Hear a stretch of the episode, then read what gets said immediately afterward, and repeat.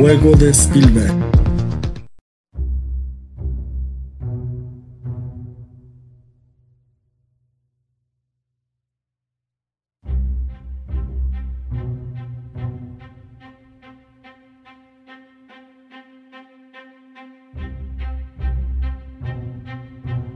Hola amigos, bienvenidos a un nuevo podcast de El Juego de Spielberg, de este programa, de esta nueva temporada de Algo Más que Cine.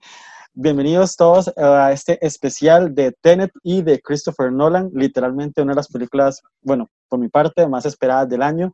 Y yo creo que la única película grande que vamos a tener este 2020 en cine, literalmente, por todo lo que está ocurriendo con la pandemia a nivel mundial, porque cada vez que leemos siguen cancelando los estrenos para el 2021, 2022 y o terminan en plataformas, literalmente.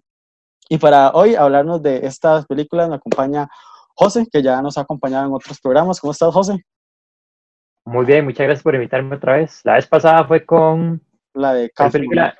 ah, sí, este, pienso, pienso en el, pienso en el ayer. ¿Cómo se llama? Pienso terminarlo, algo así, ya no me acuerdo. Pienso, pienso, en el final, pienso en el final, sí. sí. Fue la última que estuve, bueno, quedó la cita prometida. Sí, sí, está interesante esa, esa charla ahí. Y también me acompaña Mike, que tenía ya ratos de que no nos acompañaba en un programa. ¿Cómo estás, Mike? Bien, bien, bien. Buenas noches a José, no lo conocía. Este, con Dionar ya anteriormente habíamos estado, quizás no en esta modalidad, pero este, eh, de, listísimos para hablar hoy, como dice usted, de la peli, quizás el estreno y casi único estreno gigante. Pues sí, creo que es la única película literalmente grande que vamos a ver en pantalla. Porque sí, no, no, no creo que. Porque Doom era la otra y ya la patearon para el 2021, para octubre, literalmente. O sea, dentro de un año estaremos hablando de Doom. Teníamos muchas este año. Este año estaba La Guido. Este año estaba Capitán. Eh, Mujer Maravilla. Este año había muchas. Y bueno, Mulan, que era muy grande, al final se terminó estrenando en streaming, no en cines. Entonces sí, nos, no, no fue lo esperado este año.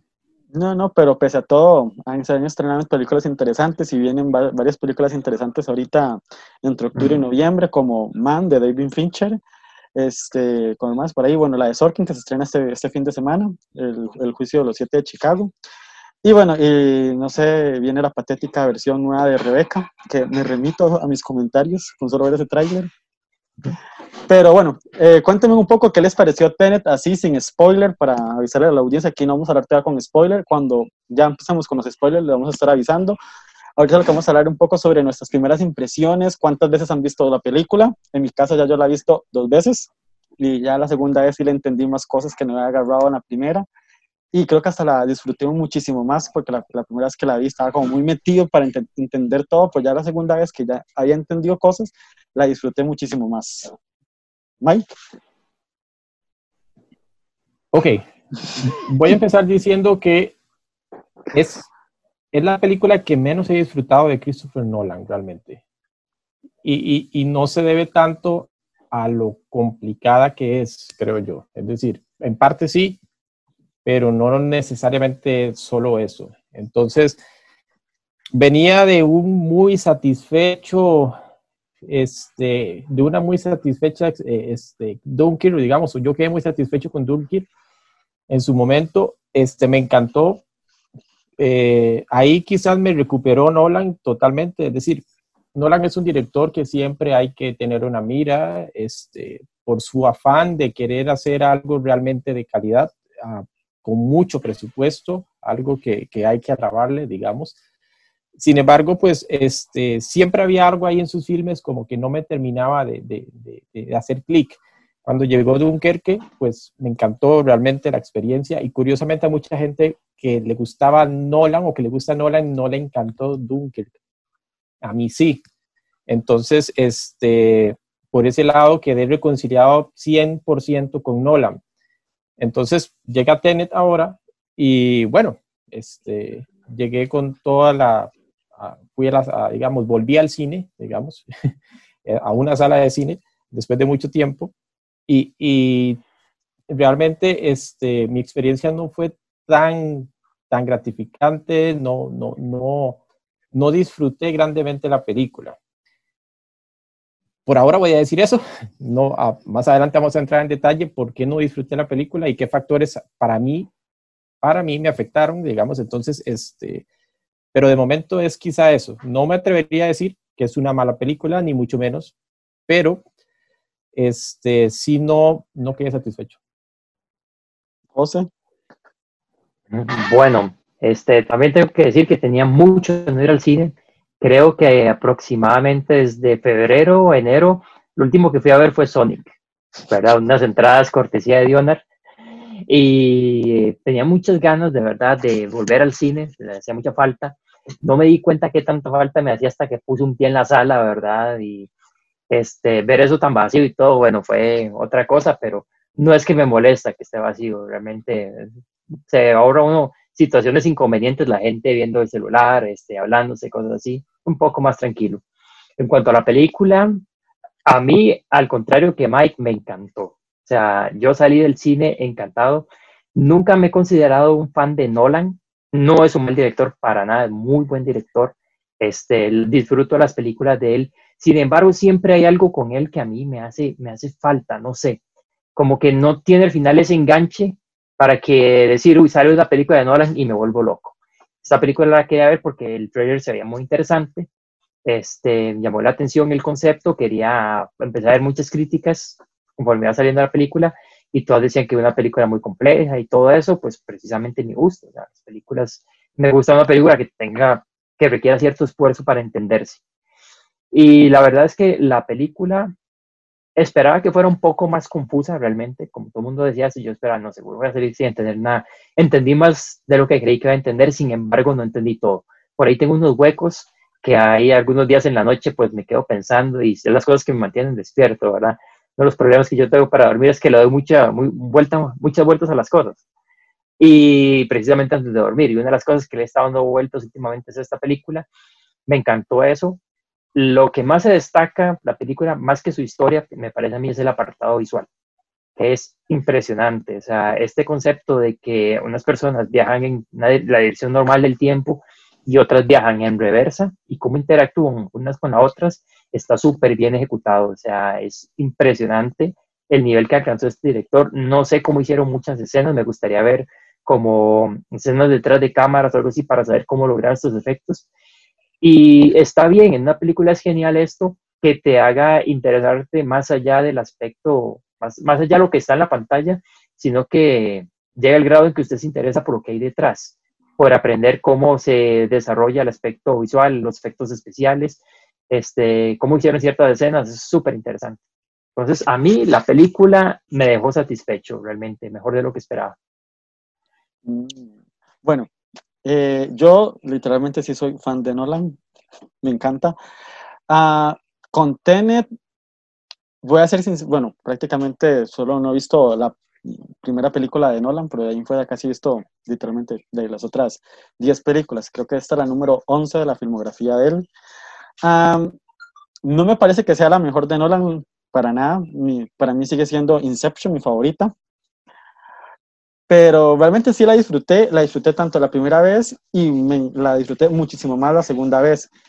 Entiendo muchas fallas que tiene la película, en cuanto ahora que vamos a hablarlo más profundo, entiendo algunas cosas, pero tal vez la complejidad que le crea Nolan a la historia, a algunos personajes que quedan muy unidimensionales, que no les abarca muchas cosas, creo que es por ahí donde mucha gente desconecta con la, con la trama, pero como, bueno, comparto un poco con lo que dice Pablo, que sí, los, lo que es la parte visual es impresionante, ¿verdad? Pero es que estamos hablando que Nolan desde hace unos 10 años por ahí no va a fallar prácticamente en lo que es apartado visual y en superarse con película tras película en cuanto a sus creaciones este, de apartados técnicos, porque casi, bueno, no utiliza muchos efectos visuales, sino muchas cosas muy técnicas, eh, casi todos los, lo que uno ve en pantalla es prácticamente realizado, no, no tiene tanta pantalla verde ni, ni nada, ejemplo, en esta Tenet, lo del avión es real, literalmente desmadraron un avión.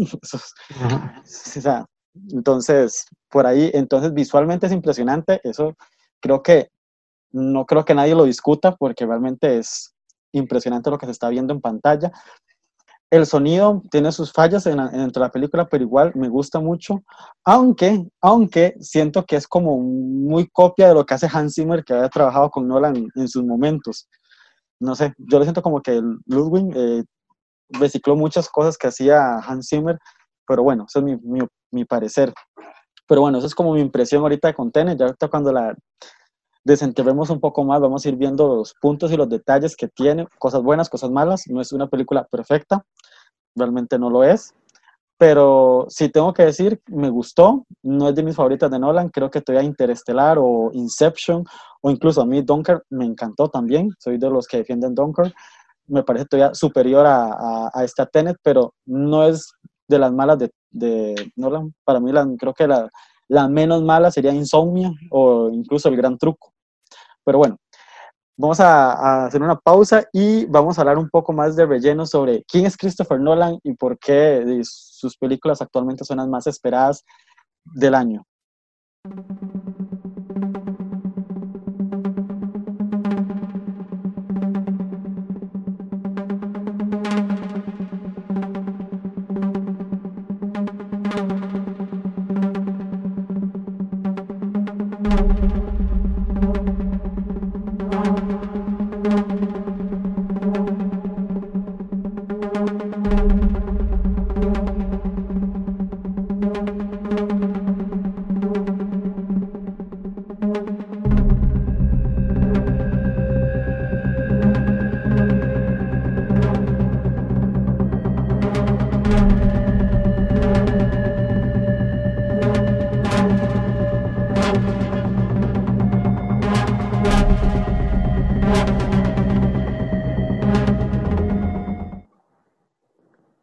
Volvemos. Este, vamos a hablar un poco sobre quién es Nolan, quién es Christopher Nolan. A ver, eh, Mike, usted tal vez nos pueda inducir a este tema sobre la trayectoria de Nolan y por qué se ha vuelto uno de los directores amados y odiados por muchos por partes iguales, literalmente.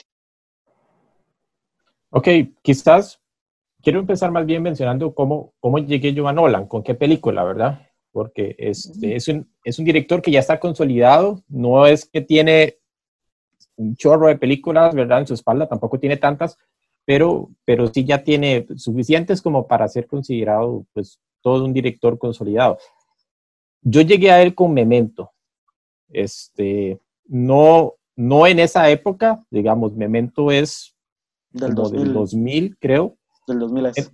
Entonces, este, yo llegué a él, la primera película que vi fue Memento, me gustó mucho, de hecho, cuando yo vi ese filme no sabía quién era Christopher Nolan. Eh, vi el filme, este, me encantó eh, el manejo que hace eh, con, la narración, con la estructura narrativa, que bueno, no vamos a entrar en detalles mucho sobre Memento, puesto que no es, no es el caso verlo ahorita, pero a partir de ahí me llamó la atención y yo dije, ¿quién es Christopher Nolan? Entonces, poco tiempo después de eso, eh, salió que iba a ser ya la, la, trilogía Batman, ¿verdad? Entonces, este, yo dije como, wow, este director, en aquel entonces sin ver, bueno, sigo sin ver su primer trabajo que es Following. Following. hay, dos filmes de Christopher Nolan que no he visto, que son Following y Insomnia, no los he visto, todos los demás sí.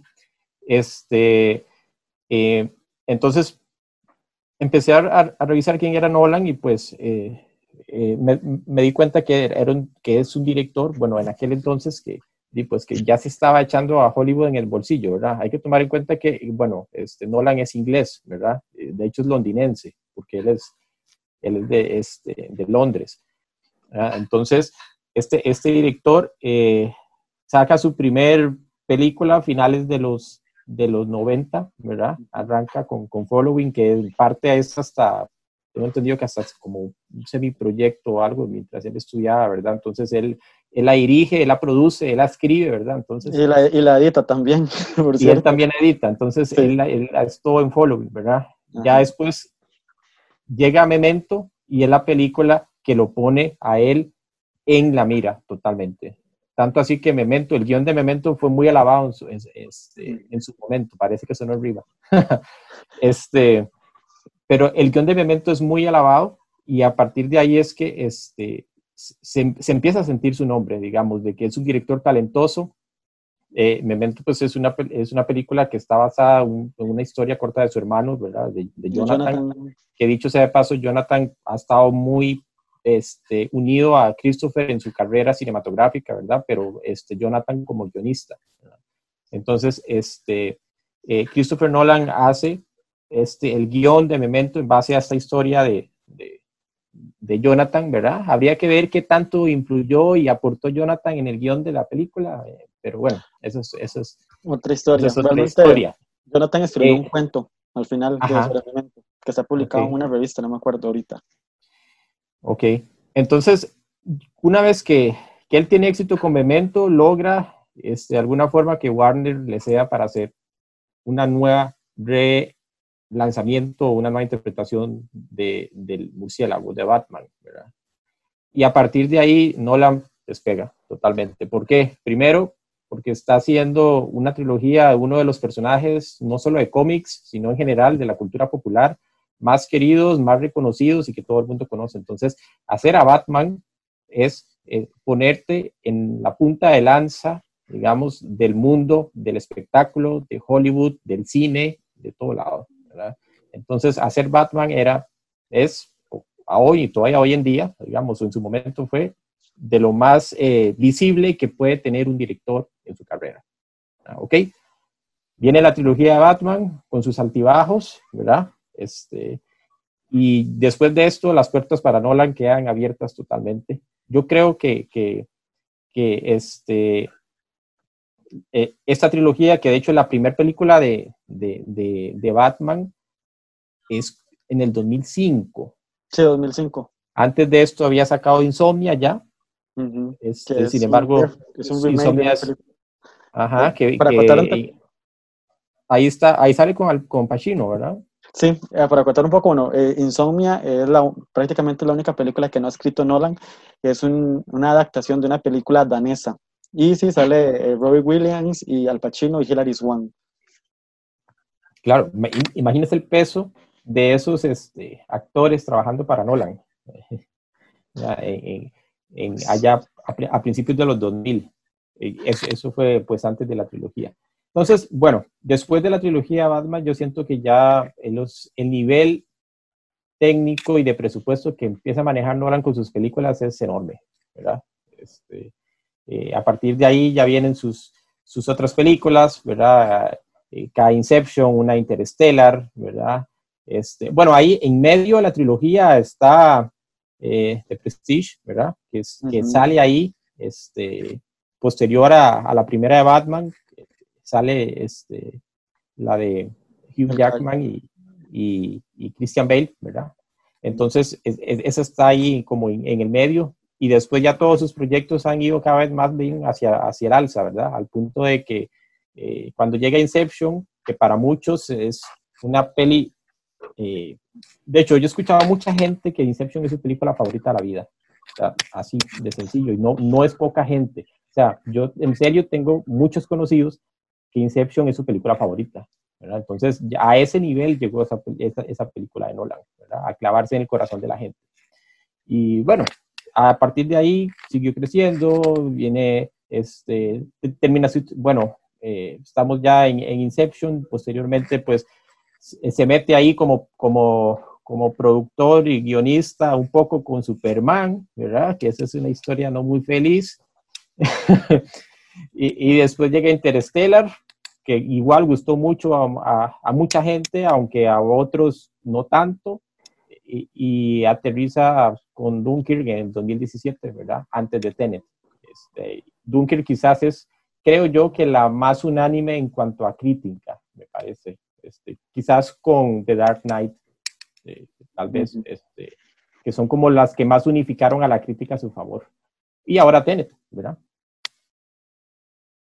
¿Y usted, Pablo, con cuál fue la, con qué, cómo, cómo, cómo fue su historia de amor con, con Nolan? Bueno, tengo que empezar diciendo que de los tres yo soy el que menos conoce a Nolan, realmente soy el que menos ha visto su trilogía. Entonces, estoy aquí por Tenet principalmente, pero no quiere decir que solo esa haya visto. Yo descubrí a Nolan sin saber quién era también eh, con Inception. Y la sorpresa fue muy grata cuando vi esa película, como la gran mayoría, la película me dejó impactado el concepto de los sueños. Hay un youtuber que no sé si ustedes conocen, se llama Script, y él hace, se enfoca más que todo en videojuegos, pero también hace su parte de cine y le hace una crítica muy dura a esta película. Le gusta, pero ya es como su marca, criticar, ver lo malo, destripar este, un guion, una película. Este, aún así viéndola, viendo los conceptos que realmente tiene razón, cosas que tal vez no tienen sentido, cosas que tal vez fallaron en el guion, la película se mantiene y eso habla eso habla muy bien del, del como director, del como guionista. Fue la primera que vi. Luego, pues vi las del Caballero de la Noche, por supuesto, ¿verdad? Ya en ese momento ya conocí que era Interestelar, em, que era Christopher Nolan, perdón. Realmente em, no, vi antes Inception, que era del Caballero de la Noche, aunque las del Caballero de la Noche se dieron antes porque realmente no soy muy devoto a Batman. Entonces ahí cometí un error de subestimar estas películas, ¿verdad? No digo que Batman sea malo ni nada, simplemente no soy muy devoto, no soy muy devoto a DC en general. desde niño he sido más de Marvel, ¿verdad? Sí, este, ya sabía que iba a ser. Yo, este. Puede terminar el, programa mejor. este, ya se nos ofendió Robin, hijo. este... Mi favorito es Nightwing. sí, bueno, Nightwing es Robin, básicamente es Dick Grayson. Bueno, ve que, ve que sí sé, tampoco es que no sé, está fundamentado. Bueno, mejor siga contando. Bueno, seguimos con, seguimos con esto. No, era, no soy tan fanático de Batman, entonces por eso las películas tal vez no me despertaron mucho interés en el momento, pero cuando las vi, geniales, principalmente la segunda, Caballero de la Noche, ¿cómo se llama? ¿Cuál era el título de esta? El primero era El Caballero Inicia, Batman la última era El Caballero de la Noche, El Caballero de la Noche Asciende. El Caballero de la Noche era así. La del Caballero de la Noche es genial, bueno, por, no hace falta destipar esa película porque di, más destipada no puede estar. O sea, todo el mundo habla, todo el mundo dice que Heath Ledger acá y que las explosiones esto y las, bueno, todo. Genial. Después de esto, también otra película que tuvo mucho impacto, mucha relevancia para Nolan fue Interestelar. Tal vez es la película de Nolan con la que yo tengo más problemas. Interestelar realmente tuvo mucho boom, tuvo mucho hype, este, mucha gente la alababa, yo no, no, estoy en grupos de cine, de, de, Facebook y todo eso, y es increíble cómo la gente cada semana hay una publicación, que Interestelar esto, que Interestelar aquí y allá, y realmente a mí no me parece mala película, no, no, es, no, no puedo decir que haya sido mala, sin embargo, hay cosas que no me terminan de, de, de juntar ahí. Por ejemplo, algo que me choca mucho de la película es que en medio de tanta trama pues, científica y hablando de esto, este asunto del tiempo, la obsesión de Nolan siempre con el tiempo, ¿verdad? Este, cómo usan conceptos muy interesantes, conceptos científicos, con bases científicas, como, como la gravedad o los agujeros negros afectan este flujo del tiempo y cómo es la diferencia de tiempo entre los espacios, entre, en diferentes partes del universo, súper interesante y siento que se desarrolla bien pero nos quieren meter esta parte del sentimentalismo, donde esta muchacha tiene ese gran discurso de que tal vez lo que nos une y nos salve a todos sea el amor y que tal vez esto sea más fuerte que todo lo demás. Realmente me descolocó eso. Y al final, obviamente, pues tenía que tener un motivo de ese diálogo. Ella tiene razón y al final es básicamente lo que salva a todos, ese amor entre padre e hija, ¿cierto? Eso que hizo esa conexión no sé, tal vez ese sea mi conflicto y no es que no me gusten las cosas sentimentales porque yo cualquier tipo de cine y si estoy viendo algo que se trata de drama, que se trata de romance y todo eso, me encanta verlo, si está bien hecho, si está bien ejecutado, genial, me fascina, o sea, tengo muchas películas que son románticas, que están entre mis favoritas, no tengo ningún problema con las cursilerías ni nada, pero que te pongan de base algo científico y te quieran meter esto a la fuerza, es que no, no, no me, no me, no me termina de gustar. Creo que eso fue el único, el único desacuerdo que he tenido con este director. Como he dicho antes, no soy el fan número uno, no me vuelvo loco cuando escucho el nombre de Christopher Nolan. Este, puedo decir de 10, 15 directores que me gustan más que Nolan, pero no voy a negar que es uno de los mejores directores que hay ahorita, que hay en este momento.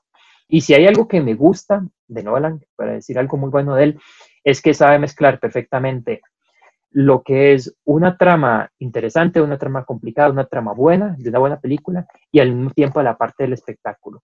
Por lo general tenemos estas películas que son puro espectáculo y son súper vacías, y que llenan cines y que llenan taquillas, no hablemos de Rápidos y. Furiosos, por favor. Marvel. ¿verdad?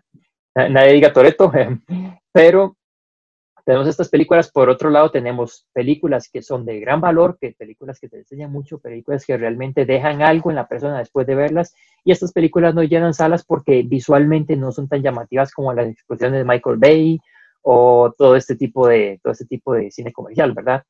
Nolan siento que es el punto medio entre las dos cosas. Y nos da unos, en las películas, por ejemplo, Caballero de la Noche o en esta Tenet, Interestelar tiene efectos geniales, o sea, los espectáculos visuales de Nolan son increíbles, logra conectar con su audiencia, pero al mismo tiempo logra meter algo más.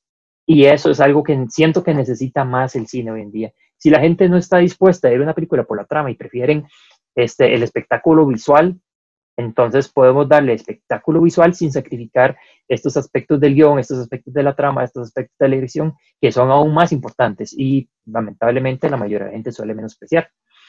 Entonces, ese es punto para Nolan. Yo siento que es uno de los pocos que está salvando a la industria del cine como arte hoy en día. Pues sí, eh, exactamente, creo que hasta la fecha, junto, bueno, Denis Villeneuve, ahí la anda medio pulseando, todavía no.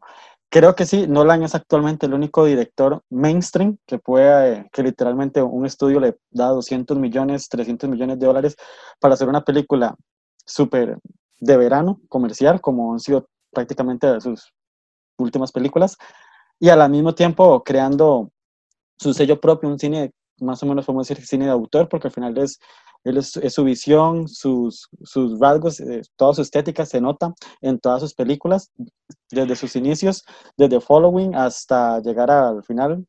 Creo que todas las películas tienen ese, ese sello y esa caracterización en cuanto a tramas, estilos, desarrollo, temas complejos. Podemos poner el insomnio, podemos poner los viajes en el tiempo en Tenet, o la, lo de Inception, que es de meterse en la mente y crear una idea, etcétera, o Interestelar, etcétera. Entonces yo creo que sí. ¿Con qué película este, me enganchó con, eh, cuando conocí a, a, Nolan? Bueno, puedo decir que primero conocí, vi Batman Inicia, fue la primera película que vi porque, bueno, ya creo que, que es evidente que sí me gusta DC.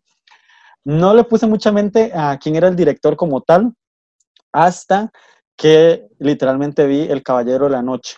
Ese, ahí sí ya supe quién era Nolan, venía por DC. Ya me había visto el gran truco porque había salido un año antes y la película había sido nominada al Oscar a Mejor Fotografía, por ahí si no me equivoco, entonces por eso la, había visto. Pero no le había puesto mucho valor tanto a la, a la parte, parte técnica como en ese caso la dirección, hasta que vi El Caballero de la Noche y yo creo que eso es un antes y después en la carrera de Nolan. Ahí fue cuando ya conocí literalmente a Nolan, entonces me regresé y volví a ver las otras dos películas y así sucesivamente yo estaba viendo todas las películas de él. Como digo, solo eh, The Following no la he terminado de ver, no sé por qué, la dejé como botada en su camino, pero lo poco que he visto de Following, sí se nota mucho desde los inicios de Nolan, de esta idea de explorar el, las líneas paralelas del tiempo, de no hacer una secuencia lineal, sino eh, psicológica, como memento al mismo tiempo, pero se va mezclando ahí no sé si seré súper fan de Nolan, pero realmente sí me gusta Nolan. Realmente para mí una película de Nolan es como un evento del año. Puedo ponerlo en mis, en mis directores predilectos junto con Almodóvar y Stanley Kubrick. Me encanta realmente. Y yo creo que, yo creo que también es porque como me gusta mucho Kubrick y Nolan, este, un poco hablando de historia de Nolan, Nolan se ha inspirado mucho en películas como Star Wars, como Odisea en el espacio, como Blade, eh, Blade Runner este, o Alien. Son como películas en las que él mismo ha dicho que se ha inspirado para crear sus obras y se ha inspirado en esos directores. Y creo que ya es mucho redundante ya lo que han dicho ustedes sobre Nolan. Entonces yo prácticamente es como, esta es la presentación de quién es Nolan, por qué estamos hablando de Tenet, por qué estamos hablando de esta película y yo creo que, bueno, vamos a hacer una pausa y ya empezamos a hablar con Tenet, con spoilers, para entrar más en detalle de hablar de la película, pues literalmente el evento cinematográfico del año, porque no creo que haya otro más de aquí a diciembre. I don't really care if your tears fall down face. You know you play the victim every time. I know you getting every night. Okay. Your girls ain't shit tryna get me off your mind. The same ones who be hitting on my line. They're not your friends. I need you to know that We ain't ever gonna go back. This time it got so bad. It's best for me, it's best for you. I need you to know that. Try to love you, but I force that. All signs we ignore that. And it's not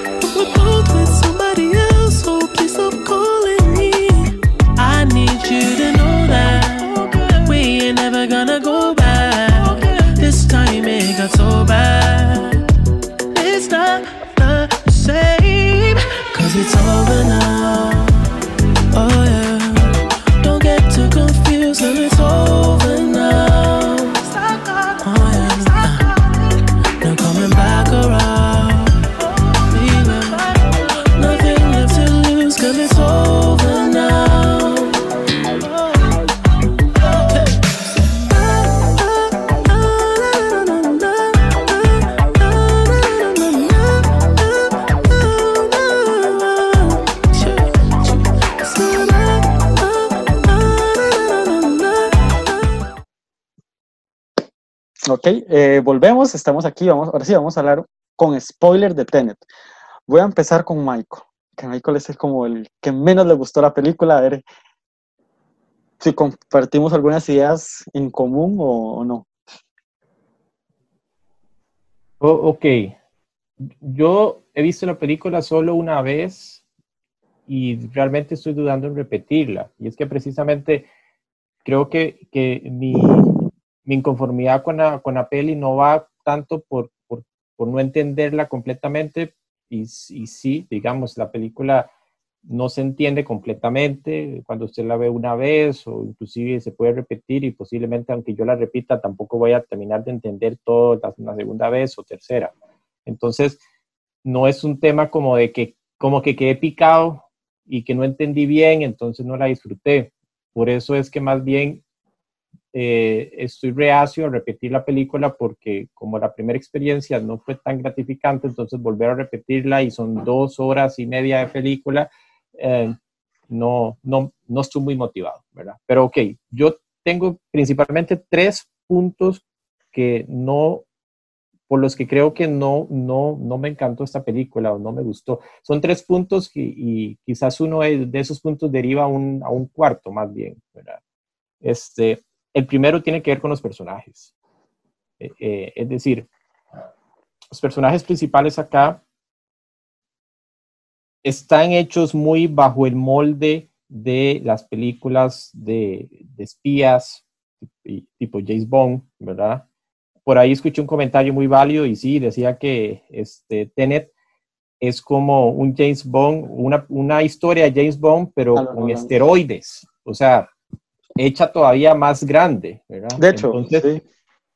ajá, Nolan dice que eh, para crear Tenet se inspiró prácticamente en James Bond y literalmente siempre ha dicho que quiere dirigir una película de James Bond. Entonces, tal Sí. vez pueda haber por ahí. Entonces aquí vemos pues este, a un protagonista que, que, que hace, eh, este, Washington, que hace de, de, de, de este detective encubierto, ¿verdad? Este, tenemos a la famosa Fin Fatal, acá está la, figura de la Fin Fatal, digamos, este, que está en todas estas películas de, de, desde el cine negro para acá, ¿verdad? Que es esa, es esa mujer que el protagonista tiene ya sea o que se enamora o tiene que salvarla, pero a su vez esa, esa mujer la puede, lo puede llevar a la muerte o a la perdición, ¿verdad? Acá está, es el, es el arquetipo, la, este, el, personaje de ella, ¿verdad? Tenemos a Pattinson por su lado, ¿verdad? Que es como la persona que ayuda principalmente al protagonista, eh, y tenemos un villano, un villano con una muy buena interpretación, la de Kenneth Branagh, pero que siento que sus motivaciones son muy superficiales. No es culpa de él, creo que es culpa del guion. Entonces, a nivel de personajes, primero, el villano, eh, ya con spoiler acá, el villano quiere este, cargarse al mundo porque, él se va a morir, ¿verdad?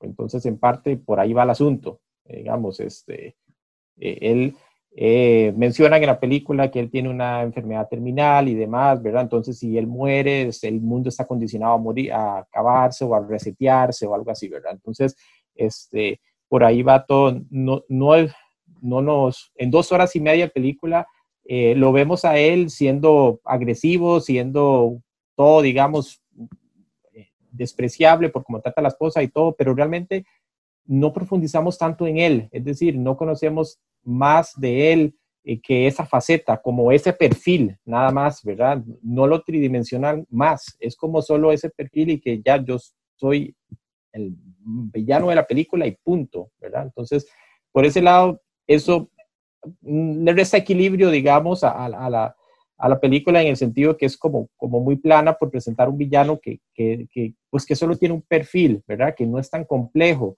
Eh, eh, por otro lado, eh, la relación que hay entre el personaje principal y, la, chica, digamos, la fin fatal, para mí no tiene química. No sé, yo no sentí química en los dos personajes, o sea, se conocen y casi que ya por de forma automática el personaje tiene que meterse en su papel, vuelva a lo mismo, de molde de película de James Bond, en donde tiene que salvarla y tiene que, porque de hecho mucho de lo que sucede en la película son por las decisiones que el personaje toma para salvarla a ella, ¿verdad? Así de importante la relación entre ellos, como buena película de, este, de, detectives o, de, bueno, sí, de, detectives encubiertos como esto, ¿verdad? Entonces, muchas de las decisiones fuertes y que nos guían en la historia tienen que ver con que el personaje principal salva o quiere, este, de alguna forma, librar de las manos del villano a, a, la, chica, ¿verdad? Entonces era importantísimo que esta relación se sustentara. Yo no, yo no siento primero que tengan tanta química los personajes, o sea, ellos dos, y tampoco se les da en pantalla muchas escenas que lo permitan. Es decir, siento como que ya por defecto el personaje principal tiene eso en la mente, digamos, de que tiene que salvarla, que, que, empatizó con ella, que, que, le gusta o lo que sea, ¿verdad? Entonces quiere salvarla porque es una madre y que no puede ver a su hijo y todo ese tema y que, el esposo se lo quiere quitar. Entonces yo creo que ya por defecto el personaje principal ya se conecta con eso y siento que no es tan orgánico. No sé, para mí no es, no es tan orgánico para el nivel de decisiones que tiene. Digamos, hay unos diálogos atrás en donde el, el personaje principal dice que este, bueno, que él es todo un profesional y que si él tiene que apuntarle a cualquiera o matar a alguien por, por cumplir su objetivo, algo así, no es literal lo que estoy diciendo, pero da a entender como que él para cumplir una misión puede hacer cualquier cosa. ¿Ok? Es un profesional, es, entonces, pero de, repente llega esta chica y el villano le dice como, si no me das la caja esa, la mato, ay, sí, tome. Ok, ¿verdad? Entonces, eh, ese tipo de cosas es donde yo siento como que, el personaje no, no me convenció, digamos, no me convencieron de que era tan profundo el lazo entre ellos como para que él tomara e, ese tipo de decisiones. Siento inclusive que es más orgánica la relación que tiene con el personaje de Robert Pattinson. Eh, es curioso, eh, digamos, entre ellos dos sí hay más química y, y, y, sí se siente hasta, hasta más este, rasgo de hasta amistad, digamos, que, que valga, la, por ejemplo, que uno salve al otro. O sea, que usted diga, sí, es que se van a matar por salvar uno al otro, porque aún se siente un poco más eso, ¿verdad? Pero no tanto con el personaje principal. Entonces, es esta falta de, conexión para mí emocional y de tridimensionalidad con los personajes eh, eh, eh, me afectó al punto que entonces, por ejemplo, yo no sentía como tanta tensión o tanta angustia por lo que le estaba pasando a ella y, yo no me está, yo no estaba empatizando tanto con el personaje principal por querer salvarla.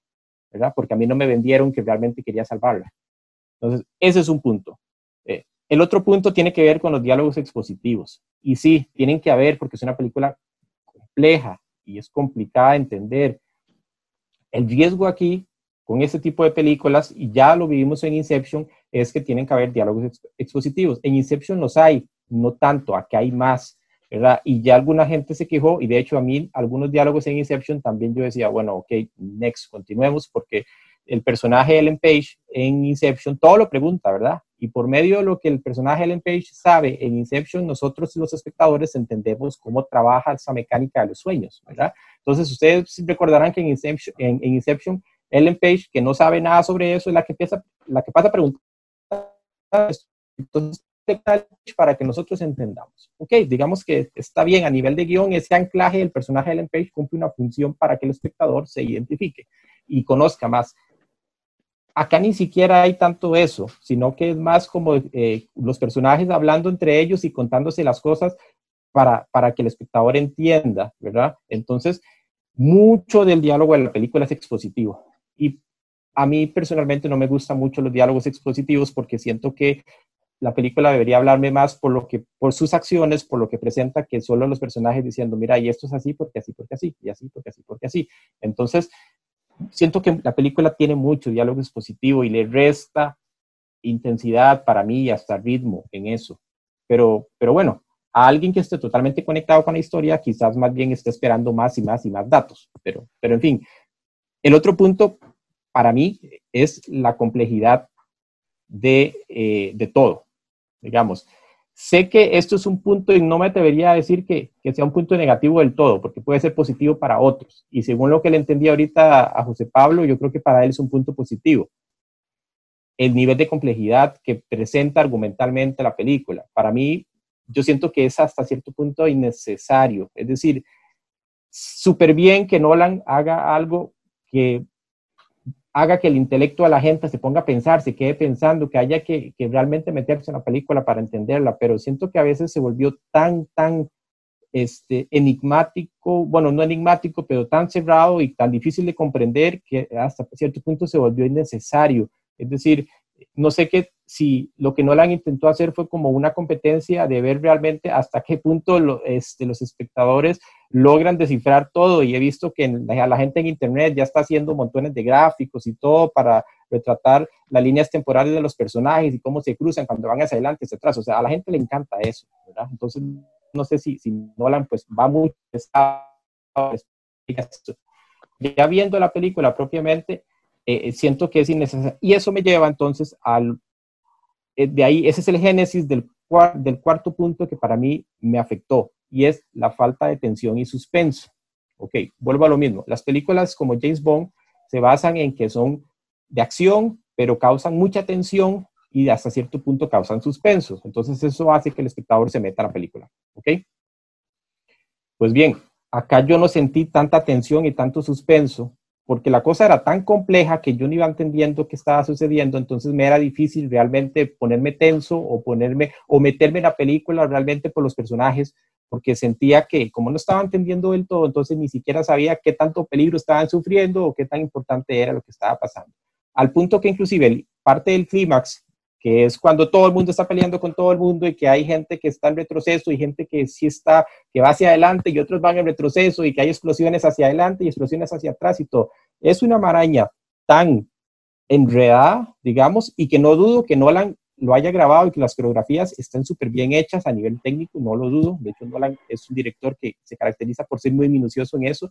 Entonces, no, no digo que esté enredado porque lo hizo mal.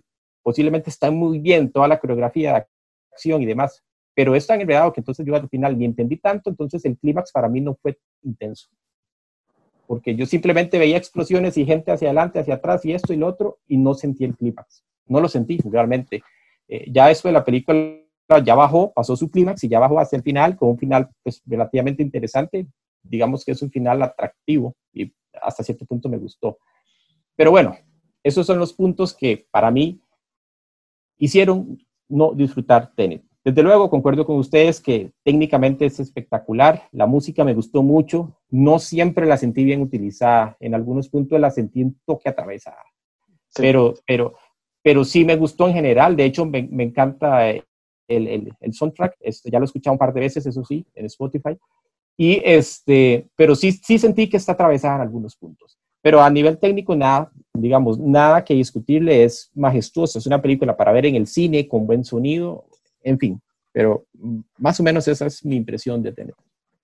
Ok, este, pues sí, comparto varios puntos de opinión, pese a que me haya gustado la película, porque antes de darle un poco la palabra a José, para que se exprese un poco, van a ver unos puntillos ahí antes de hablar yo más. Literalmente, Tenet falla en dos cosas que sí funcionaban en Inception.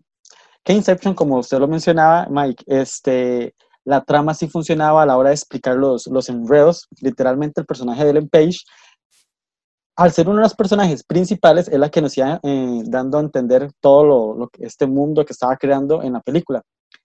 Que el problema que tiene Tenet es que ninguno de los personajes principales son los que explican la trama, son personajes secundarios, literalmente randoms, que aparecen ahí. Por ejemplo, lo más, digamos, sería Clementine Posey, que aparece al, al, principio, que es la que le explica sobre la, lo de las balas inversas y todo eso, le explica al personaje. Y después, no sé si fue a propósito o, o qué, no sé, en veces Nolan es muy inteligente o no sé, que llegue y nos pone a un personaje, literalmente un soldado X, un extra X, a explicarnos la entrada a la máquina. Entonces yo creo que al no tener un personaje principal que esté explicando los puntos claves de la trama, es donde uno como espectador literalmente falla. Porque, o sea, no puedes permitirte que ningún personaje explique la, idea. El otro problema que tiene Tenet y que lo tiene literalmente prácticamente toda la filmografía eh, de Nolan es que no sabe construir personajes femeninos. Eso es algo literalmente que has anotado. Si ves Insomnia, el personaje de Hilary Swank literalmente lo puede haber interpretado cualquier actriz porque literalmente el personaje está muy detrás, simplemente está cumpliendo una función de. Ni hablar en la trilogía de Batman con el personaje de Marion Cotillard, o sea, está muy mal utilizado, el personaje va pésimamente mal. En Inception, medio medio funciona. ¿Por qué? Porque ese guion no lo escribió el 100% Nolan, lo escribieron otras dos personas más que tal vez pudieron haber arreglado este, el enredo con los personajes femeninos, que es la única película realmente donde funcionan bien los personajes femeninos, porque en Interestelar, lo mismo lo dijo José Pablo, el personaje de Jessica Chastain está muy mal utilizado también en algunos puntos. Y aquí, eh, bueno, en Dunkerque ni siquiera hay un personaje femenino. Eso estaba Igual. pensando, como ahí no hay personajes femeninos, seguro no me molestó y por eso me gustó tanto la película. Porque, vamos bien, imagínense que el personaje femenino está tan mal hecho, tan mal ejecutado en Tenet, que, o sea, yo, aunque pese a Tenet, me haya gustado, como al principio, al final, este, le, le, están diciendo a la Mae que, que, que lo detenga el Mae, que no, que, que no muera porque tienen que salvar el mundo, porque si el Mae se muere, se lleva eso. La, la mujer, es que ni siquiera, yo, yo no entiendo nadie vio ese guion hasta ese final, donde ella literalmente pasa toda la película hablando que su hijo, que su hijo, todo el motivo es el hijo de ella. Y ella llega y mata al hombre porque dice que no puede permitirse que el mae muera sin, o sea, como que ganó. Yo creo que ese claxo de minuto ni siquiera pensó en su hijo, que es lo que viene toda la película construyendo. Y yo dije, ok, o sea, no, no, no puede ser que, que, se vayan en esta parte del guion donde la madre nada más simplemente mata al madre, al final se meta en, la lancha y le diga, yo pensé claramente, sabía que, que iban a, a, ¿cómo es? Este, se me fue la, la idea, este, a lograr el, a lograrlo. A lograrlo. Entonces, eso es algo que literalmente ya yo lo he notado en toda la filmografía de Nolan, que el personaje femenino no lo sabe construir, literalmente aquí se vuelve a enredar, y el otro problema que sí tiene Tenet, que también comparto con Mike y que claramente ya se había notado desde Black, eh, la película con Spiley, es que John David Washington es pésimo actor. ¿Qué tipo más inexpresivo? Desde la otra ya lo medio lo veía. No sé por qué Nolan dijo que era el, actor perfecto.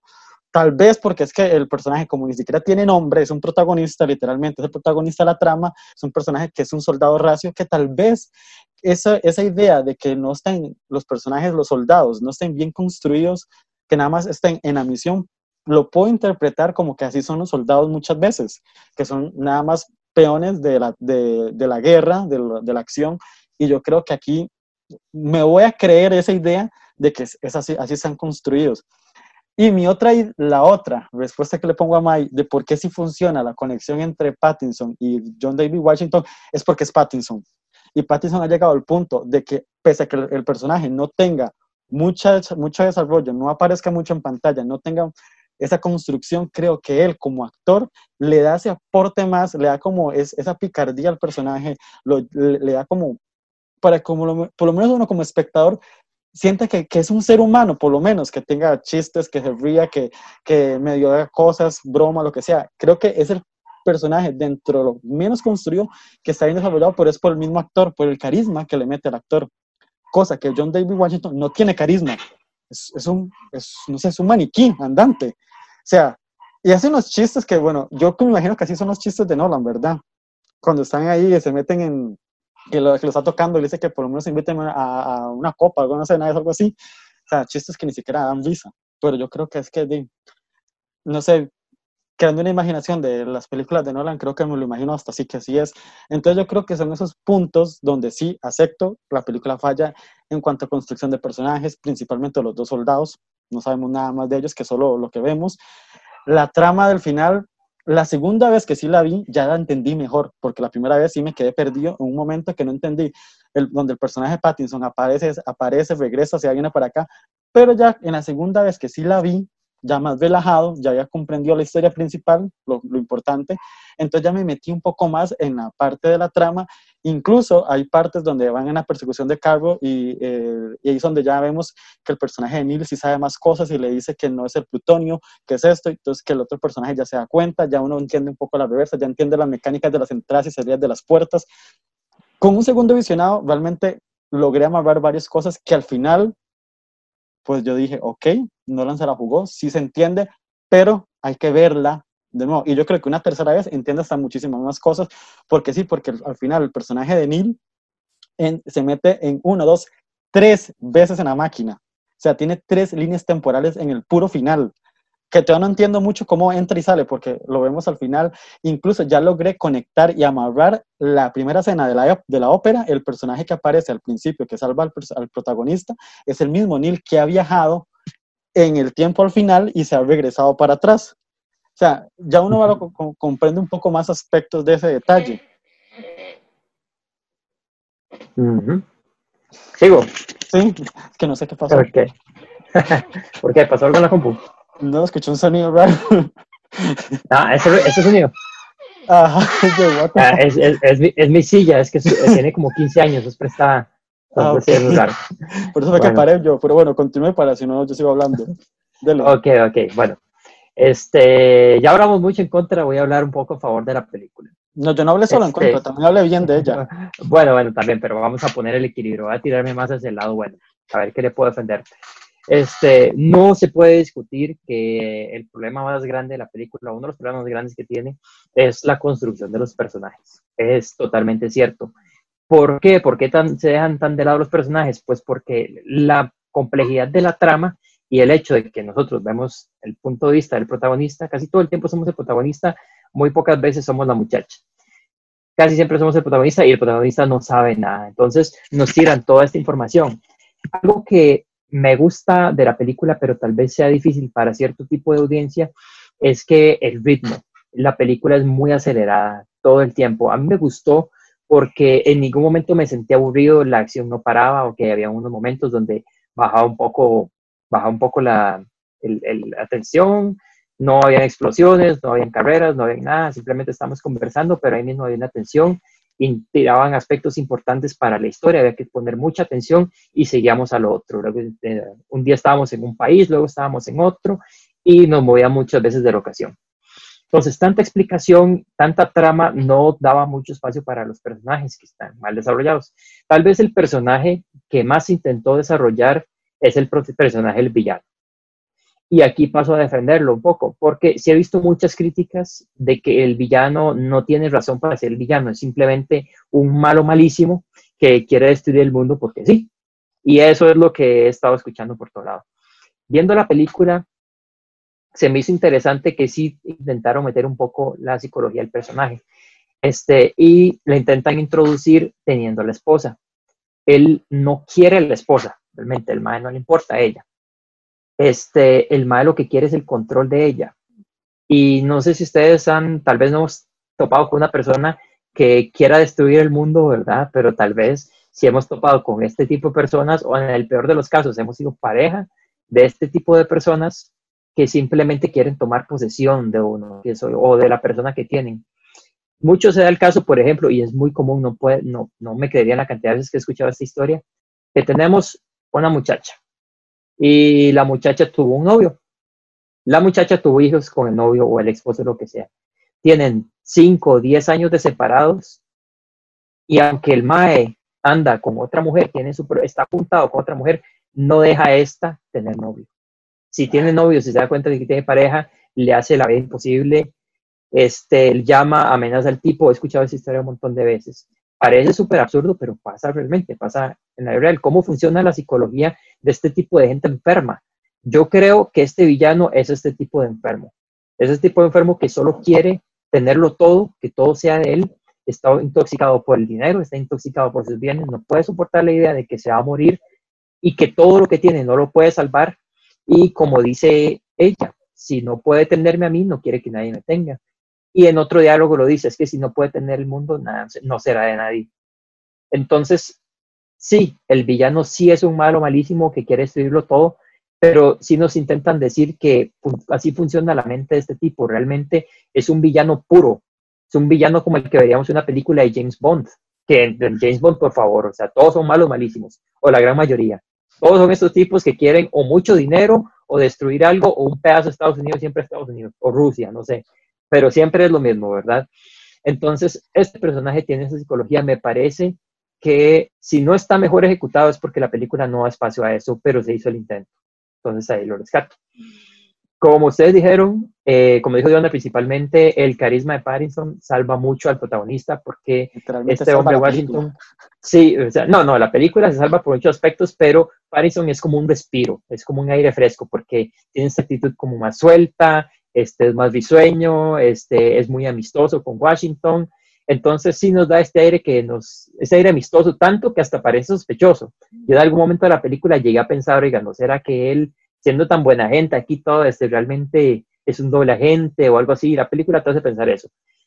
Pero este, resulta que no, realmente sí es un, un, tipazo y, este, y es lo que el protagonista necesitaba, porque realmente ese hombre no, no es expresivo, o sea, es algo que pecan la mayoría de los personajes en la, en la película, pero el protagonista, principalmente la abuela, ese hombre está en blanco, ¿verdad? Ahora, este, hablando un poco más de estos aspectos de los personajes y todo, ya expliqué esto, quisiera decir que sí hay una parte en la que el protagonista está desarrollado, y es por qué quiere salvar a esta muchacha, ¿verdad? Lo vemos al principio de la película, la escena de la ópera, él se dedica a salvar a los rehenes que están en la ópera le dijeron, esta no es nuestra misión, y él dijo, pero ahora es la mía. Entonces vemos que más allá de que esa actitud de yo hago lo que sea y mato a quien sea y tomo el rehén que sea con tal de cumplir mi misión, no es del todo cierto, porque el hombre tiene su moral, el hombre se preocupa por los civiles, el hombre se preocupa por la gente. Este acercamiento que tiene hacia ella es un intento, obviamente, de acercarse a este tipo, que es, es lo principal. Encontraron esta conexión, sabían que investigaron al tipo, sabían que el cuadro era falso, sabían que había sido culpa de ella. Él va y le ofrece a ella un chantaje, se da cuenta que las cosas no salen como él esperaba porque él pensaba chantajearlo a ella y resulta que ella ya está siendo chantajeada. El marido sabe que el cuadro es falso y lo tiene para tener control sobre ella y usa también al hijo para tener control sobre ella. Entonces en este momento este protagonista empatiza con la mujer. Se desliga un poco de su misión para este, intentar salvarla a ella al mismo tiempo que cumple su misión. Y eso le trae complicaciones, como la escena donde la tienen a ella amenazada. Que si bien este, ahora dijeron que él le entrega eso al villano, no es cierto, él no se lo entrega. Él dice, está en el, en el dash del vehículo, el cubo, el que está buscando, el, material este radioactivo. La llave del algoritmo, ¿verdad? No recuerdo los detalles, pero está ahí. Entonces, después le dijeron, pero usted le entregó la llave y le dice, no, le mentí, la tenía en otro lugar, no era cierto. Sin embargo, él intenta volver al pasado, recuperar la llave y falla. Y ahí fue donde les pasó factura el hecho de tener sentimientos por esta muchacha. Creyó que podía manejar las dos cosas, al final no pudo, falló. Y eso nos lleva hacia el arco final de la película. Entonces, no está totalmente perdido. Para mí, este asunto de él y su relación con la muchacha no es perfecto, o sea, no voy a decir que está súper bien ejecutado, no voy a decir que, que es ejemplar, este, está abierto a críticas, pero realmente se le puede dar más oportunidad. Realmente yo sigo una intención de parte del director de hacerlo. Y bueno, es que si desarrolláramos más los personajes, metiéndolo con la trama, la película sería mucho más densa de lo que ya es. Y encima duraría, no sé, tres horas y media, cuatro horas. Muy complicado este balance. Yo creo que ese es el pecado de, de Nolan en esta película de Tenet, que es más visual y no logra desarrollar la, la trama como tal, Ujú. porque se enfoca más en lo, en, lo, en, lo, en lo visual, en lo grande, en explicar toda esta maraña, explicar los conceptos, llevarnos a la entropía, a la física y bla, bla, bla. Literalmente, yo y la física nunca, nunca conectamos. Esa materia, no sé, ella pasó por mí, no, yo no por ella, literalmente. A, a- a mí me fascina, a mí me fascina esto. Entonces, digamos que esa parte, de- al final, di- para mí viene nada más como a complementar la historia, que es donde yo sí sostengo, la película este, en ese aspecto funciona, pero sí la parte del desarrollo, que es lo más importante, las emociones, las conexiones, como, como un espectador espera, que sí funciona en, en Inception y funciona en Interestelar, que aquí no lo está funcionando porque se fue más por la envoltura y no por lo que estaba en- envuelto. Yo, yo siempre evalúo mucho qué sentí viendo la película, ¿verdad? Porque eh, uno es, hace todo el análisis posterior y ya se pone a eh, realmente a ver. Entonces, me gusta darle mucha importancia a qué siento yo cuando estoy viendo el filme. Y es que eso que menciona Diona precisamente es eh, que, como menciona Jos- este, José Pablo, no es que del, del todo los personajes este, simplemente sean cartón y ya, si hay por ahí algo que se vislumbra, un tipo de motivación.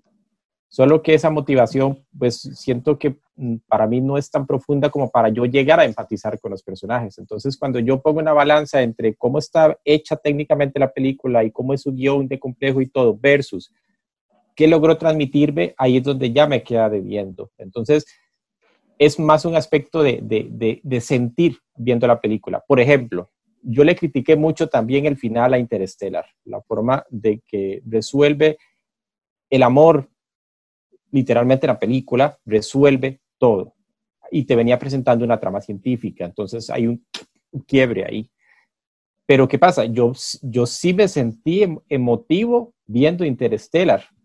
Este, y, inclusive yo creo que Interstellar es quizá la película más emotiva de Nolan. Nolan tampoco es que es muy dado a hacer películas así para llorar, o sea, no. No.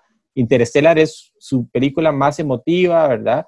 Entonces, este, realmente yo sí, viendo la película por primera vez, yo casi lloro, digamos, con el protagonista cuando estaba viendo ahí este, los videos de los hijos, o sea, todo, todo el tiempo que pasó, o sea, no voy a mentirlo, a mí realmente me puso muy emotivo esa parte.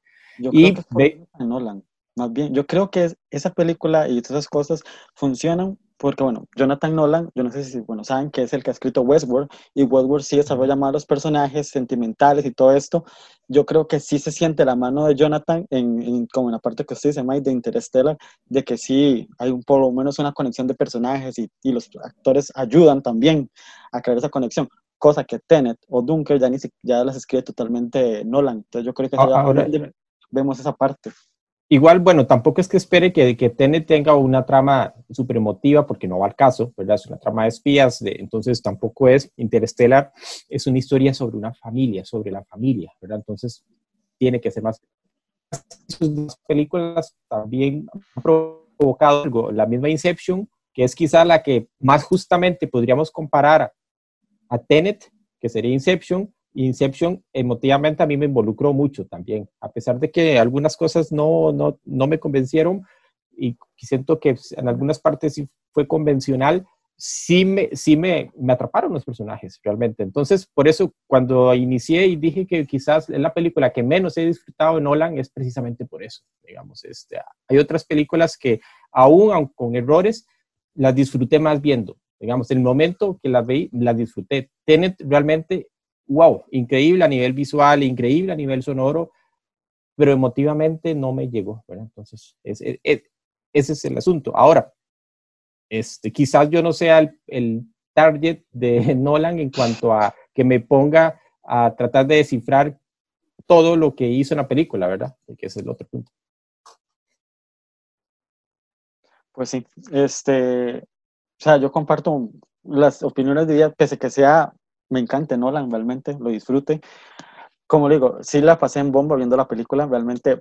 Yo, digamos que la primera vez que vi la película, me compré literalmente la frase que pone Nolan al principio. No lo sienta. Déjese llevar literalmente. Entonces yo dije, ok, si Nolan me lo está diciendo aquí al principio es porque esta vara que viene para acá es un desmadre.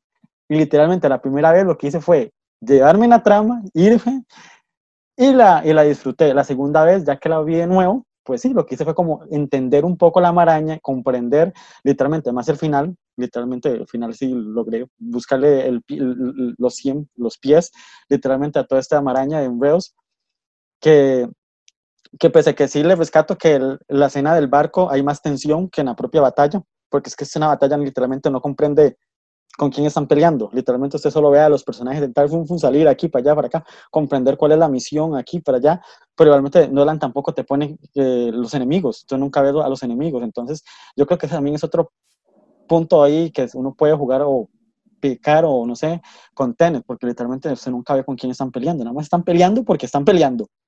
Y usted, y busque ver cómo logra llevar a los personajes hasta el punto que tienen que salvar el mundo y rescatar todo, ¿verdad? Pero sí, al final, yo como digo, yo lo que al final lo que hice fue comprar la idea, irme, disfrutarla, volver al cine, literalmente, porque no había vuelto al cine bastante, bueno, solo había visto Jenny Mutants y mejor ni, ni contarla.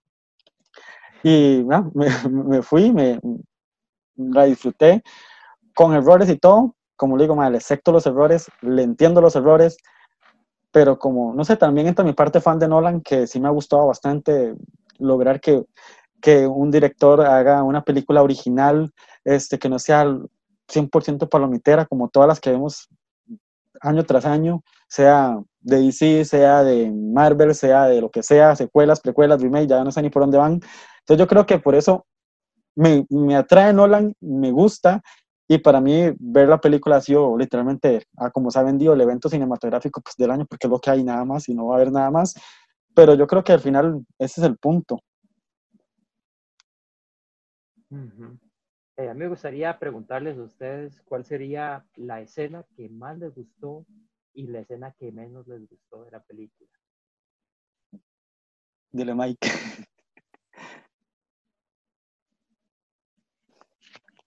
Estaba mute. Justo ahorita estaba pensando en, en qué escena se me quedaría de Tenet, porque estaba poniendo la atención a Dionar y este, digo yo, fue puña.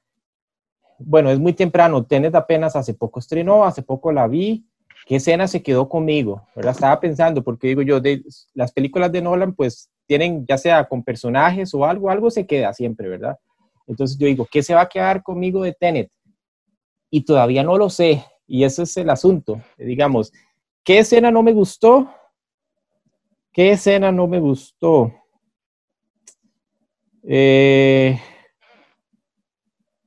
no, no sé, así como una escena, ah, bueno, quizás no una escena, quizás como una secuencia. Eh, las partes de las conversaciones con, en, los restaurantes y eso, este, las sentí como, como para meter, como dijo Dionar, como para meter personajes. Por ejemplo, eh, Michael Caine es el actor que tiene que salir en todas las películas de, de, Nolan desde la primera de Batman. No, ¿Ah, sí? Eh, sí, no. ¿Sí? Sí, sí, Batman de, la, de ahí para adelante, Michael Caine ha salido en todas sus películas, ¿verdad? Entonces, llega esa escena con, este, con Michael Caine ahí en el restaurante y hablan cosas que eh, bueno, es parte del argumento es que uno todavía ahí no entiende nada, ¿verdad? Porque cuando está por ahí uno todavía no entiende nada. Pero no sé, como esa transición de esa búsqueda, este, no, no me gustó. No diría que esté del todo mal, pero sí a mí me bajó ni un toque, digamos, esa parte. Y sí le voy a quedar debiendo cuál es la escena que más me gustó, porque no tengo así como una escena que yo diga, wow, así, ahorita, sin, sin dejar que la película madure más en mí, digamos, y que yo después recuerde Tenet y diga, wow, sí, esto me gustó de Tenet. Me gustó mucho la primera escena, este, como arranca. La ópera. La de la ópera. Me gustó cómo se armó, me encantó la música, cómo, cómo se utilizó ahí.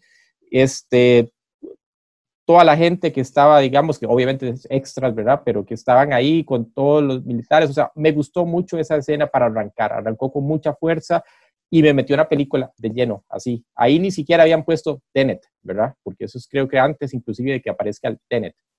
este, entonces, esa es mi escena, por, de, momento mi escena favorita, el arranque. Ok, la mía, la que menos me gustó, pues literalmente la escena idiota, el, el, el, argumento idiota del personaje femenino al final, que te sigo explicándome, en serio, esta tipa es la mujer que menos paciencia sobre el mundo tiene. Ella se, se literalmente casi se echa el mundo encima. Y yo, o sea, no, eso no lo, es como la, la mancha negra que siempre va a tener Tenet en mi vida, porque yo no logro comprender que ese personaje haya reaccionado así, cuando toda la película se ha cargado de que ella el hijo, que el mundo, que ella sabe que si el madre se muere, pues, se va todo el mundo, incluido el hijo y que después nada más se monte en y le diga, es que sí, claramente sabía que ustedes lo iban a resolver.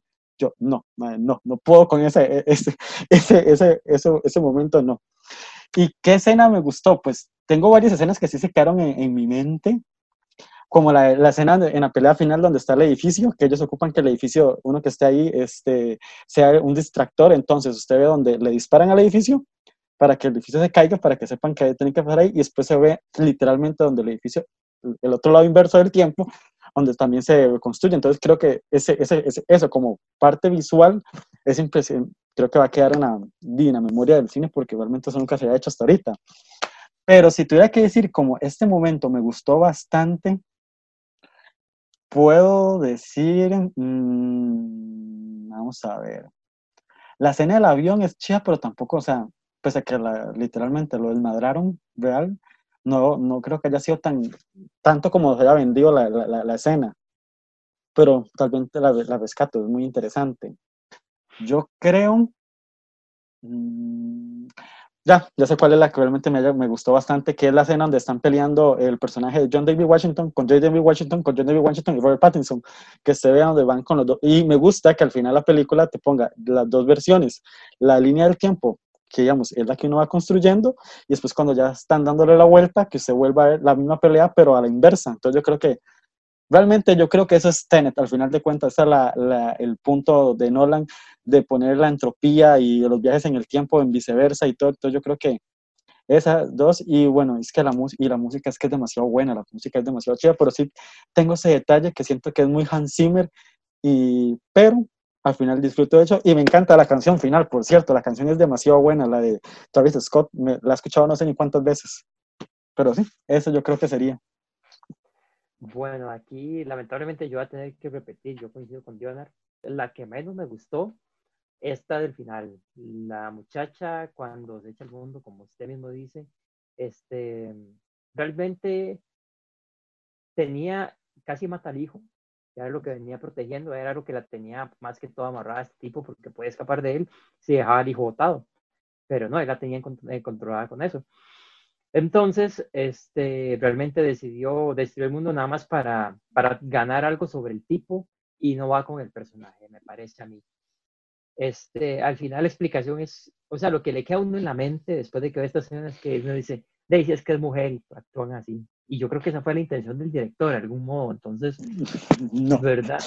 No sé. No, o sea, no yo, sabe construir yo, personajes femeninos, ya lo he comprobado. Por eso, por, por, eso le digo, por eso le digo, o sea, no sabe construirla y la, la, en la mente el Mari es que es mujer, entonces seguro haría eso, ¿me entiende? Tal vez por eso él tiene ese concepto, quién sabe, no, no conocemos a Nolan en persona, tal vez él tiene ese concepto, esa mentalidad, y eso es lo que lo conflictúa tanto con los personajes femeninos cuando más una película me parece a mí, es una teoría. El punto es que nada que ver eso, o fue como para darle un poquito más de emoción a la escena, pero estaba totalmente fuera de lugar y totalmente innecesario para mí. Y la parte que me gustó, lo mismo que Dionard, este, la pelea del protagonista contra sí mismo. Principalmente la segunda vez cuando lo vemos desde el punto de vista del protagonista del futuro en reversa, qué complicaba. Esa, esa escena es genial, es genial porque cuando ya vi la primera vez, la primera parte, este, de ese de que Robert Pattinson evita que el protagonista mate a esta persona porque sabe quién es, porque le quitó la máscara, pero no vemos quién es. Yo en ese momento dije, yo, o es el mismo Pattinson o es el protagonista. Fue lo que pensé este, bueno, la pelea fue con el protagonista. Luego, primero pensamos que esta persona que estaba en reversa murió y donde Pattinson hizo la cara así como, ay madre, qué cagada. Este, yo dije, sí, sí, esta persona, o Pattinson vio que se va a morir en algún momento o vio que se muere el protagonista. Bueno, ninguna de las dos, ya vemos que realmente no fue lo que pasó. Interesante cómo la escena cobra sentido ya cuando uno la ve en esa perspectiva porque al principio uno todavía, cuando uno ve la escena al principio, todavía no, no entiende bien cómo funciona el mundo en reversa. ¿verdad? Cómo se comporta. Entonces creemos que simplemente es el tipo saliendo de reversa. No pensamos que en el momento cuando la turbina lo absorbe, que es lo que parece en la primera pelea, es que en realidad la, la turbina lo está empujando en reversa. Complicado. Pero, pero sí, tal vez ahí podría haber un hueco argumental ahora que lo pienso, porque cuando el Ah, no, hay varios. sale en reversa, sí, hay varios, tiene que haber, pero acabo de pensar en uno porque, por ejemplo, cuando el protagonista sale en reversa la primera vez, le dicen que incluso el aire, cuando lo toque, se sentirá en reversa. Cuando él camine, el aire, la sensación del aire será hacia atrás, que viene hacia atrás, no del frente. Eh, si es así, entonces la turbina al activarse debió haberlo absorbido, no empujado. A menos que la turbina en realidad estuviera absorbiendo y por eso lo empujó. Bueno, habría que verlo. Sí, sí es una película que hay que ver dos veces realmente. Pero la escena súper bien lograda, me parece que fue magistral. Y eh, yo sé que es más de acción, yo sé que no tiene, tiene su trabajo de cámara, tiene su coreografía que es muy importante, ¿verdad? En todo eso no es la más impresionante ni la mejor ejecutada de la película, pero a mí se me grabó. Se me grabó tal vez por eso que ya tenía de principio en la mente cuándo vamos a ver este momento desde el otro punto de vista. Yo tenía eso en la mente y se me cumplió y la escena me encantó y quedó como mi escena favorita de la película. Pues sí, pues bueno, este, yo creo que ya no tenemos mucho más que argumentar. Más bien, muchísimas gracias por compartirnos sus opiniones y compartir este rato hablando de, de Tenet. Este, Mike, muchísimas gracias por acompañarnos y por estar de nuevo aquí en este juego de Spielberg. Un placer, un placer estar acá. En realidad, pues, este, algo positivo, para que no vean que yo solo hablo de cosas negativas de Tenet, algo positivo es que las películas de Nolan siempre se prestan para muy buena conversación. O sea, tanto desde entender lo que quiso decir hasta cómo las hizo, ¿verdad? Entonces, este, eh, se me pasó rapidísimo esta hora realmente. José. Este, bueno, muchas gracias, mucho gusto, Mike. Ojalá nos veamos más adelante en otro, en otro juego de Spielberg. Y este, muchas gracias verdad por invitarme, como siempre. Y sí, la verdad es que para mí la película, este, recomendada, vayan preparados. Para los que escuchen, puede ser que no entiendan la película, es bastante probable. Este, a uno todavía no le quedan muchas cosas claras, pero si usted disfruta ver una película, tanto por la parte visual, la va a disfrutar y si le gusta por la parte que te haga pensar, te haga reflexionar o que tenga que quedarse con algo más después de que termine la película, este también cumple con eso muy bien. Entonces, yo sí la recomiendo. Pues sí, bueno, muchísimas gracias. Este sí, yo también, bueno, la recomiendo, por final de cuentas es una película que vale la pena ver en cines, disfrutarla en la pantalla grande por lo visual y por todo, pero sí, a muchísimas gracias y hasta la próxima.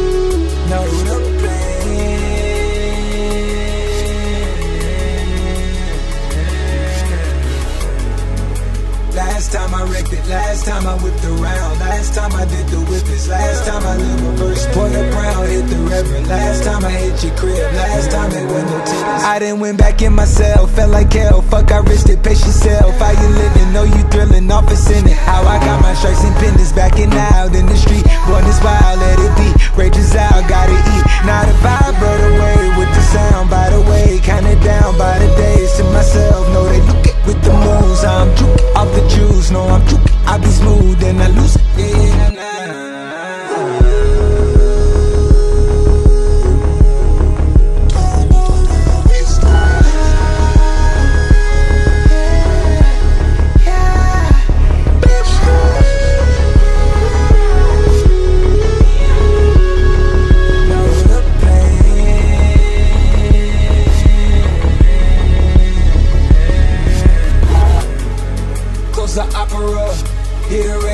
And I think our options up. I'm a perfect round the map, I had to line it up.